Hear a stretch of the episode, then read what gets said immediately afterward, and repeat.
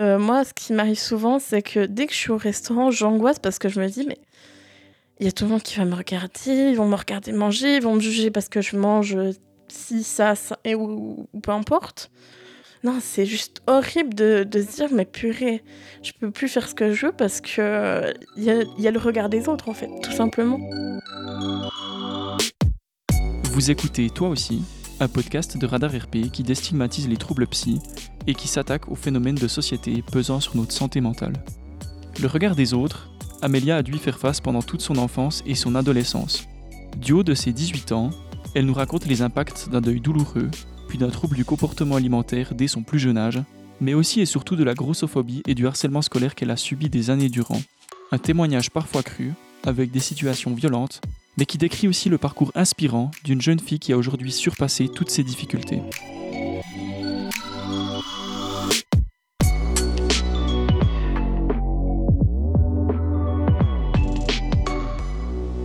Alors, euh, ben avec ma grand-mère, j'étais beaucoup, beaucoup proche. Et puis malheureusement, quand j'avais 6 ans, euh, elle est décédée. Et malheureusement, j'ai pas réussi à faire le deuil. Et je suis partie dans une dans une dépression tout simplement, où c'est que j'ai commencé à manger du coup parce que j'étais anxieuse, etc. Mais euh, c'est vrai que depuis, depuis le décès de ma grand-mère, c'était vraiment un choc énorme. Et puis, euh, ouais, j'ai vraiment pris ça, mon anxiété dans, dans la nourriture. Et j'ai beaucoup, beaucoup mangé, beaucoup trop. Des fois, je me levais la nuit pour euh, manger parce que ça me faisait angoisser de par exemple aller juste à l'école ou des trucs comme ça, ou bien tout simplement le regard des gens. Quand je prenais, quand j'allais sur la balance, ça me faisait angoisser parce que je me suis dit mais purée j'ai pris du poids, c'est horrible. Puis du coup comme j'angoissais, eh ben je mangeais. Puis après ben je me pesais, puis je, me j'avais encore plus de poids, puis je commençais à angoisser encore plus, puis je prenais encore plus de poids. Et franchement, pour moi, c'est la pire expérience de ma vie de, de, de, regarder la balance. Là, je pense que ça fait un bon moment que je suis pas allée sur la balance parce que j'ai trop peur de, de, reprendre du poids, en fait, tout simplement. Et euh, bah, du coup, suite à ça, j'ai eu beaucoup, beaucoup, beaucoup d'harcèlement, beaucoup d'insultes parce que j'étais grosse. Genre, au sport, quand je faisais du sport, on se moquait de moi parce que, ben, forcément, j'avais des bourrelets, ça, ça, ça balançait d'un côté de l'autre, et puis euh, forcément, ils rigolaient de ça. Puis suite à ça, j'ai vraiment vécu un gros harcèlement et j'ai dû arrêter certains sports parce que j'en avais marre en fait. Puis à chaque fois que je commençais un nouveau sport, à chaque fois il y avait de nouvelles moqueries. J'avais même commencé la natation et j'avais tellement honte de me mettre en maillot de bain devant les autres qu'au bout d'un moment j'ai arrêté la natation en fait. Et malheureusement, quand même, il y avait toujours les, les camarades de classe qui, qui, essayaient toujours de me descendre en me disant ah, c'est un hippopotame, c'est un éléphant, c'est une baleine à bosse. Mais euh, c'est vrai que c'était lourd. Et puis euh, ensuite, quand je suis arrivée vers l'école secondaire, euh, là c'était vraiment cyberharcèlement, harcèlement physique. On me frappait parce que j'étais grosse, j'étais pas dans la norme on m'harcelait sur euh, les réseaux sociaux euh, en disant Oh, une fille autant moche que toi, autant grosse, ne devrait pas se mettre sur les réseaux sociaux.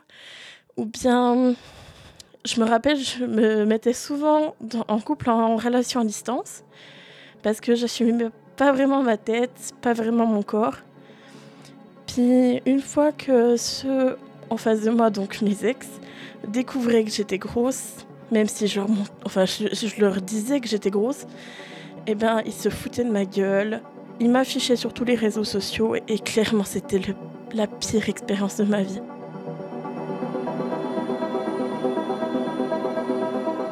Plus tard, Amélia comprend qu'avec ce deuil, la boulimie et la grossophobie, elle a été plongée dans un long état dépressif, s'étendant par période entre ses 6 et 16 ans. Très jeune, elle a eu des pensées et des gestes suicidaires qui ont alerté et fait réagir ses parents. Alors, une dépression, quand on a 6 ans, c'est clairement la pire des choses. Parce que on pense même plus à vivre, on pense à mourir, mourir, mourir. Et heureusement que j'avais vraiment ma famille derrière moi pour m'aider parce que bah là, je serais même plus là pour vous parler, en fait. Pendant mes années de collège, clairement, c'était. Enfin, c'est pas, c'était pas les pires années de ma vie. Mais c'est vrai que tous les amis que je m'étais fait, ils se sont un peu foutus de moi. Et puis, au fur et à mesure, ben, je les ai tous perdus. C'est pour ça que je me suis tournée beaucoup sur les jeux vidéo. Et là, j'ai trouvé énormément d'amis qui me jugeaient pas, puis qui s'en foutaient de mon physique. Puis la plupart, ils, ben, ils étaient comme moi, donc euh, enveloppés. Et franchement, c'était cool parce qu'on partageait nos, on partageait nos expériences et franchement, c'était, euh, c'était génial. Et ça, ça m'a aussi beaucoup aidé parce que je me dis, ah bah je suis pas toute seule à vivre ça. Je suis vraiment pas toute seule à vivre ça et c'est cool parce qu'on peut se libérer, on peut dire tout ce qu'on pense, tout ce qu'on a vécu et c'est une délivrance mais incroyable. Et quelles autres personnes t'ont aidé à ce moment-là? Euh, L'infirmière scolaire, euh, j'ai pu parler vraiment de tout. Vraiment, euh, que ce soit mes insomnies, que ce soit mes problèmes de poids, etc., mes problèmes de cœur. Et franchement, ça m'a énormément aidé. Puis après, il y avait un lien aussi psy, parce que j'étais à ce moment-là suivie par un psy et l'infirmière scolaire et mes parents. Donc l'infirmière scolaire faisait un lien avec le et mes parents. Et ensuite, elle a remarqué que ça allait pas et que mon psy non plus a remarqué que ça allait pas. Puis j'ai été internée en hôpital psychiatrique. Il y a eu des bons passages, il y a eu des mauvais passages, mais c'est un peu comme partout dans la vie en fait. Clairement, euh, il y, a, y a toujours des hauts, des bas. Moi, mon psy m'avait toujours dit, la vie c'est comme une montagne. La montagne, t'as l'ombre, où c'est qu'il y a le soleil qui est caché derrière. Puis, bah, t'as le soleil tout simplement en dessus de la montagne. Puis, forcément, dans les zones d'ombre, bah, c'est les moments où c'est que t'es pas bien. Puis, plus tu montes la montagne, plus tu te dis Ah, yes, je suis arrivée vers le, vers le soleil, je vais réussir à, surmonter euh, tout ça. Bon, après, forcément, des fois, ben, tout d'un coup, il y a une roche qui se détache, puis tu retombes, tu retombes, tu retombes, tu retombes. Mais tant pis, tu, tu, continues, tu veux vraiment voir ce soleil, tu remontes, tu remontes, tu remontes. Puis au bout d'un moment, waouh, tu vois ce soleil, tu te dis, ah, mais est-ce que c'est beau là derrière? C'est beau tout ce paysage euh, illuminé. C'est beau d'être bien en fait, c'est beau.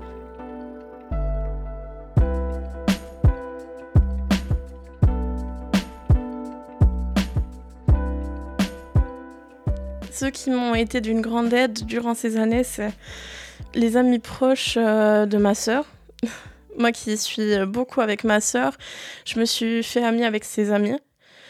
Et puis, parmi ses amis, il y a sa meilleure amie qui est aussi ma petite cousine, qui euh, fait des études euh, dans la santé et qui, elle, a vécu de l'anorexie, mais également de la boulimie. Du coup, elle a pu me donner un peu des petits conseils, des petits tips, et puis on a pu beaucoup parler. Ça m'a énormément émue ils m'ont aidé, mais un point. Franchement, il faut vraiment s'entourer des bonnes personnes parce que c'est grâce aux bonnes personnes qu'on arrive vraiment à s'en sortir. Si on n'a personne avec qui euh, s'entendre, se diriger vers une passion. Par exemple, moi, c'était la musique. J'ai commencé euh, la chorale. Bah, en fait, ça m'a permis de chanter à fond et faire des fois des concerts. Euh, chaque, chaque mois de novembre, on faisait un petit concert. Et puis, pendant que je faisais mes roleplays, je m'inventais une petite vie de, chanteuse. Je faisais énormément de concerts devant une centaine de personnes, euh, bon, virtuelles bien sûr. Mais euh, ils m'ont toujours dit Ah ben continue le chant. Et franchement, ça m'a fait prendre confiance en moi. Récemment, j'ai pu faire un, concert devant 1000 personnes sans même stresser. Et j'ai été fière à un point. J'ai montré ça sur tous les réseaux sociaux et j'ai eu que du positif. Donc euh, franchement, merci le chant.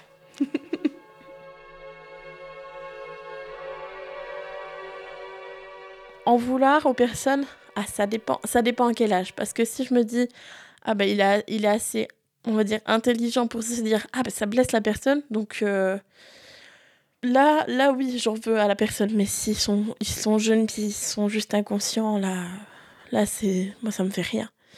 Moi, je me rappelle, j'avais une de mes voisines qui avait dit à son petit-fils Ne joue pas avec elle parce qu'elle est grosse. Et là, ça m'a marqué, m'a un point. Et je trouve ça vraiment horrible d'inciter ça aux jeunes quand on est adulte, ou bien peu importe. C'est un problème de société, c'est un problème de culture, c'est un problème d'éducation. Beaucoup d'éducation. Euh, déjà, toujours dire aux gosses de bah, avoir du respect envers les autres, même s'ils sont gros, même s'ils sont maigres, même s'ils ont des boutons, peu importe. Laissez les personnes vivre, laissez les personnes euh, être ce qu'ils veulent être, aimer ceux qui veulent aimer, tout simplement. Est-ce qu'il y a des choses que tu as déjà entendues qui sont blessantes et qui sont vraiment à, bannir? Moi, moi, ce qu'on m'a souvent dit, c'est T'es grosse, t'oses pas mettre de bikini.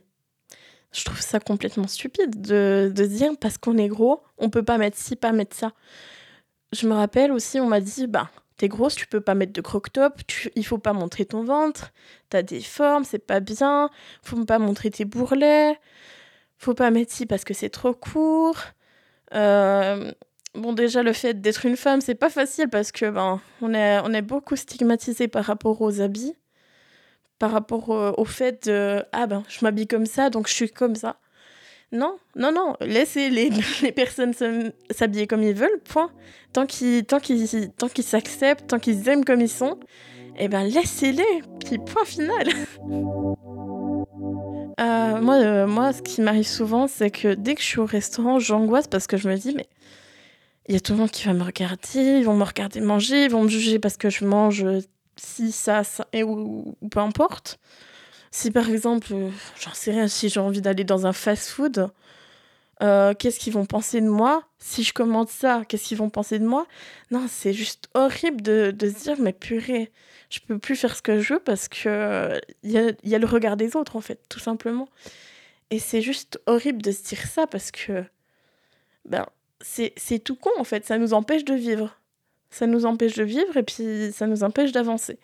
Et quel rapport as-tu avec le regard des autres à présent? Alors maintenant que j'ai pris de l'âge, clairement, euh, le regard des autres, ça me fait quasi rien. Je peux pas dire que ça me fait plus rien du tout. C'est, ça me fait moins qu'avant, clairement beaucoup moins qu'avant. Parce que je me dis, ben, ils sont cons, ils sont cons, hein. on va pas, on, pourra pas les changer comme ça. Hein. Mais euh, c'est vrai que des fois ça blesse. Des fois on se dit, mais pourquoi il réagit comme ça? C'est vrai que quand j'étais petite, ben forcément, ben, tout me blessait, tout. Euh, on me regardait, euh, j'angoissais parce que je me disais, mais qu'est-ce qu'il me veut celui-là? Qu'est-ce qu'il me veut? Qu'est-ce que, qu'est-ce que j'ai fait de mal? Qu'est-ce que. Je, je sais pas. Et puis du coup, euh, c'est vrai que le regard des autres, des fois, c'est, c'est vraiment flippant. Et aujourd'hui, comment vas-tu?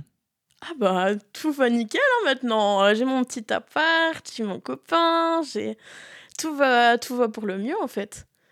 Je, qu'est-ce que je peux rêver de mieux? Mais euh, alors niveau santé mentale, ben c'est sûr que ben forcément il y a des petits coups de, de déprime, mais c'est vraiment rien comparé à ce que j'ai vécu quand j'étais petite. Ah c'est tellement rien. Genre maintenant, j'ose être comme je veux en fait, et c'est ça qui me qui me libère à un point. Merci d'avoir écouté le sixième épisode de Toi aussi. Si tu traverses une phase difficile, que tu as des idées suicidaires ou que tu t'inquiètes pour quelqu'un autour de toi, ne reste pas seul et parle-en. Tu peux appeler le 147 de Pro Juventute ou le 143 si tu es majeur, il t'écoute 24 heures sur 24. Tu trouveras de nombreuses informations sur les troubles du comportement alimentaire sur le site web de l'association Boulimie Anorexie, qui rappelle que l'on peut toujours se sortir d'un TCA, notamment avec l'aide de professionnels. Toute une série de ressources d'aide se trouve sur toiaussi.ch.